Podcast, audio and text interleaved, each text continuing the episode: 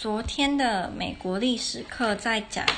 大概是南北战争，就从一八初一八呃零零年的初期到南北战争的这段时间。然后我觉得比较重要的一开始的时候就是，嗯，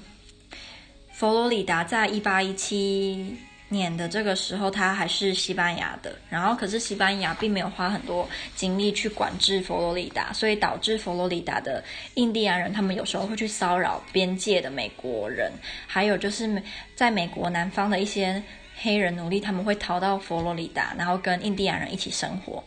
所以一开始美国政府有跟西班牙抗议，可是西班牙没有回应，所以后来美国政府干脆就自己就是派人去镇压什么的，然后西班牙人也完全没有就是任何反应，所以一八一九年的时候，呃，西班牙就把佛罗里达卖给了美国政府，然后卖的不贵，还蛮便宜的。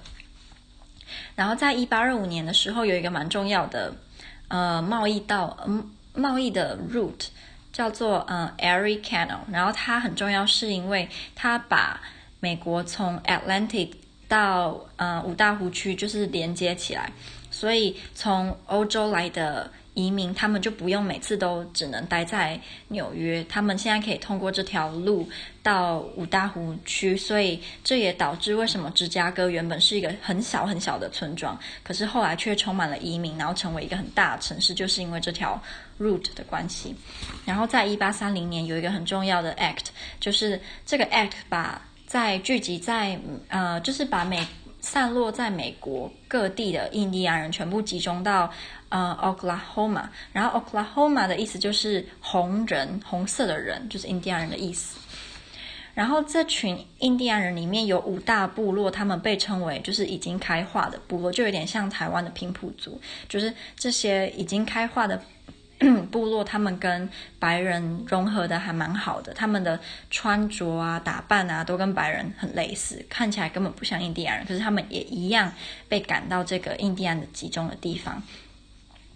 然后在这些印第安人当中，很有名的酋长，他的名字叫呃 Sequoyah。他有名是因为两个原因。第一个，他创造了印第安文字的 alphabet。然后第二个是他的名字后来被命名为一种树种，所以他就会他就被记起来了。然后那个时候好像还有一个酋长的名字叫做 Black Hawk，他也是其中一个被赶到这个地方的部落的酋长，我印象中。然后。他的名字是美国直升机的一种的名字，嗯，接下来是讲到德州，这个时候的德州呢是墨西哥的，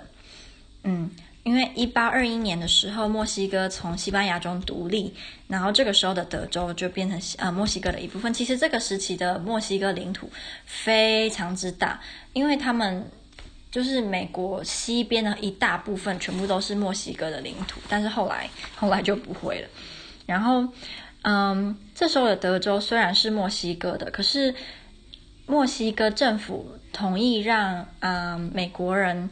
可以在德州就是拓垦或者是工作，不过他们必须要就是认清说，诶，这个是墨西哥的国土，只是。我们让你在这边工作而已。然后这些在呃德州的美国人，基本上呃大部分都是有奴隶的人。然后在嗯、这时候，这些美国人的头领他叫做 Stephen Austin，然后他后来会蛮重要的，因为后来美国人开始对于墨西哥。政府有些冲突跟不满，因为墨西哥说，如果你们想要有免税的话，你们就必须要改国籍，改到墨西哥。可是墨西哥的宗教又跟美国不一样，墨西哥是大部分都是天主教徒，然后美国人是新教徒，而且在墨西哥他们是没有奴隶的，可是这些美国人都是有奴隶的，所以也不一样。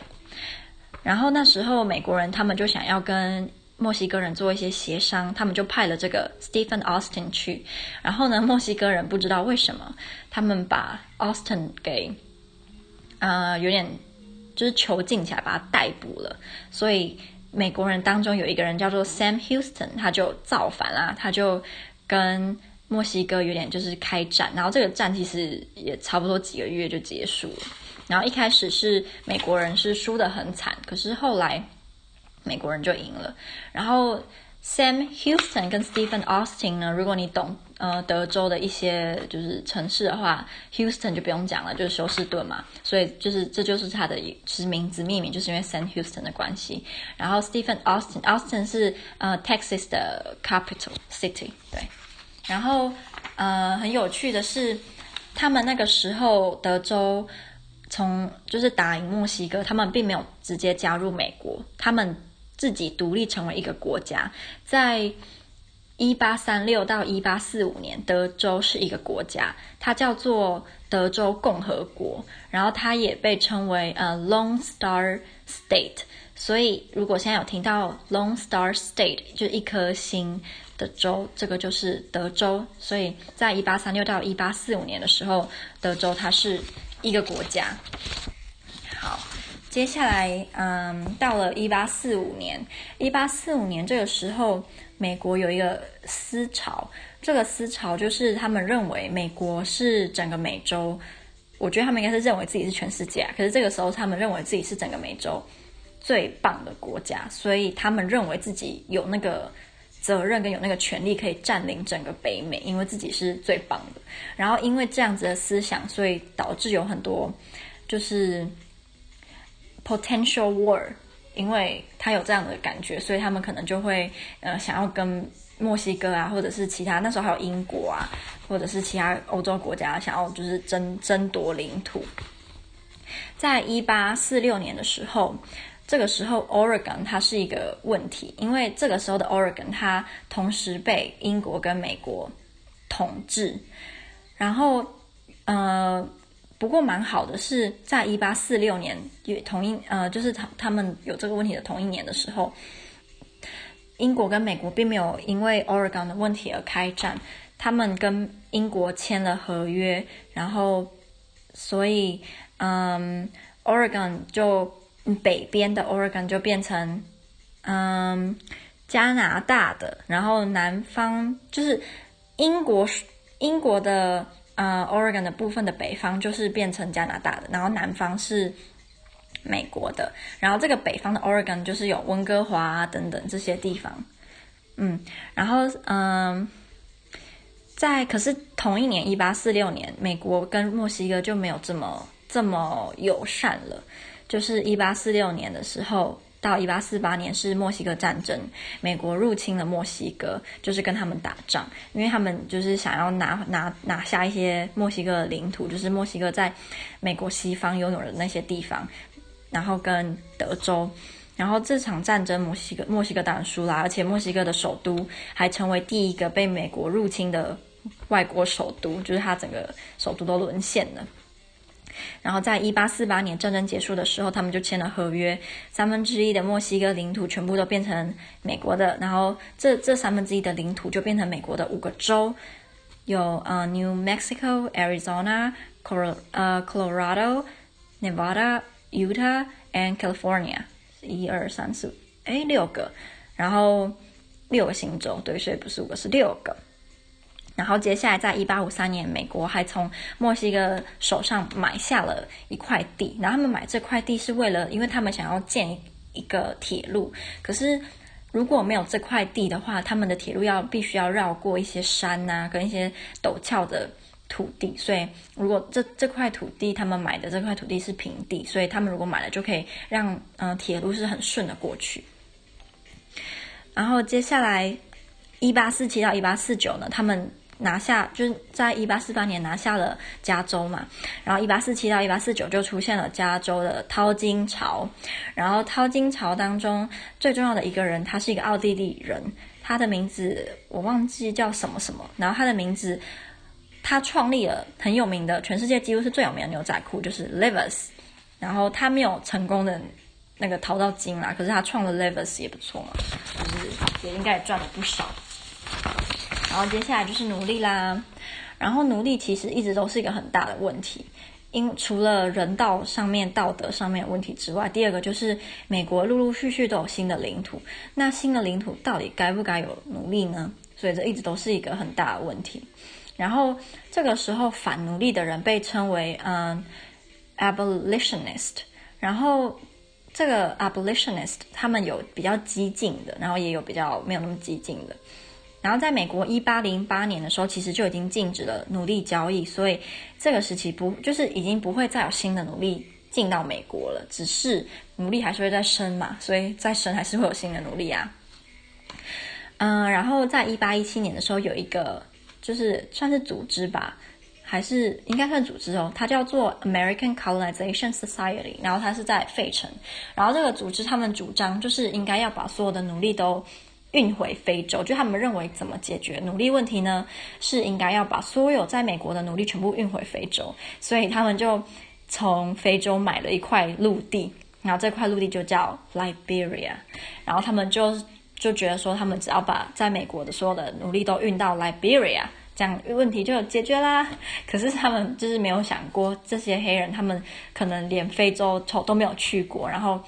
就是他们都讲英文，然后也是在美国就是长大啊，怎么样？然后你就突然有一天，如果把它全部都丢到非洲去，他们可能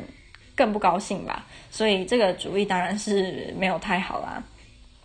然后一直到一八六零年的时候，南方跟北方都 一直有努力，到底该不该在西方扩展的这个这个问题。然后在一八二零年的时候，他们就是决定有一条线，就在这条线上。的州是没有奴隶的，这条线下是有奴隶的。可是蛮有趣的是，这条线上这个时候刚好有一个州，它本来就是一个充满奴隶的州。然后你突然说，因为这条线，所以他所有的奴隶都要被取消吗？当然不行。所以他们就有个妥协，就是好，就是这个州会不是奴隶的，就是它是奴隶的州，虽然它是在这条线上。可是呢，他们那时候有一个。思想就是有奴隶的州跟没有奴隶的州必须要数量一致。可是如果你今天让这条线上的这个州让它破例有四个有奴隶的州，这样就会让有奴隶的州比较多。所以他们就自创了一个 州叫做 Man，然后它是在嗯、东北上方的美国，他们就创了这个 Man，然后说哦这个是一个没有奴隶的州，这样就平衡了。好，然后嗯、在。一八五零年的时候，就是他们有加州的这个时候，加州是一个没有奴隶的州，因为它本来被收回来的时候，就是从墨西哥那边收回来的时候，本来就是没有奴隶，所以它没有争议，就是没有奴隶。可是他们，呃，Utah 跟新墨西哥政府就让他们同意，就是让他们同意让他们投票，自己决定他们要不要当有奴隶的州，还是没有奴隶的州。然后这时候有一个很重要的黑人女士，她叫做 Harriet Tubman，她就是创了一个地下的铁路吗？她偷偷的把在南方的奴隶都运到北方的加拿大去，因为这个时候有一个很不好的法律吧，她说，呃，如果有任何人帮助奴隶从南方逃到北方，他们都应该要被处罚，然后那些逃到北方的奴隶也都会被返回他们自己的 嗯、主人手中，因为在这个时期，奴隶是被视为财产，他们不是人，所以他们必须要回到自己的主人手中。那所以才会有这个 railroad，就是这个叫做 Underground Railroad，它就是从从这个 Harriet Tubman 女士，嗯，她帮助南方的奴隶黑人逃到加拿大去。然后这个 Harriet Tubman 呢，她在呃美国的 Twenty Dollar Bill 上面，她有出现，然后她取代了原本在上面的 Andrew Jackson 这个总统，因为他这个总统他后来被很多人就是讨厌，因为他屠杀了很多印第安人。嗯，然后这个时期重要的反黑反黑奴的呃一些就是行动，还有一个呃是一个很有名的文学作品。叫做汤姆叔叔的小屋，他在这个时期，他是一个反奴隶制度的很好的文学，然后他也是一个销量非常好的呃小说。可是我们老师说，他作为文学，就是在他的文笔上面很糟。他说，大部分的呃评论家都会认同这个作品的文学价值没有那么高，只是他在探讨奴隶制度上面的确是还不错。嗯。好，然后接下来在一八五四年呢，有另外一个问题，就是这个时候 Kansas 到底该不该就是是一个有奴隶的州，还是没有奴隶的州呢？那当然啦，美国就说好啦，不然就让你们自己决定好，让他们投票。然后没有想到神奇的事情发发生了，从这个 Kansas 开始涌入了从北方跟南方的人，因为北方没有奴隶的人就想要到 Kansas 去影响他们，让他们投让 Kansas 成为没有奴隶的州，然后南方的人就涌入，想要影响他们，让 Kansas 成为有奴隶的州。然后这个时候有一个很有一个校尉，他叫 John Brown，然后他是反奴隶的。他虽然他的目的是好的，可是他在这个时候。造成了很多人的伤亡，跟他就是制造了很多毁坏，就对了。所以就是我们老师就说，有时候民主让所有人呃有投票的权利，有时候也不是一件好事。有时候坏事也会从民主上面就是诞生。然后这个也也加加深了之后南北战争的原因。然后这个时候，美国两个党，一个是嗯、呃、Democratic，一个是 Republic。然后这个时候的 Democratic 它分裂成两个，一个是北跟南。然后 北当然就是反奴隶嘛，南就是要。然后 Republic 就是不要奴隶的。那因为 Democratic 他们分裂成两个，所以他们的票也会被分散。所以这是为什么 Republic 会赢，这个也是其中一个原因。那 Republic 就在这个时候，嗯。就是他们，林肯就是 Republic 这个时候的，他就是这个时候最有名、最有名，也是历史上到现在都很有名、很有名的总统。然后林肯呢，他虽然最有名就是他废除了奴隶制度嘛，可是其实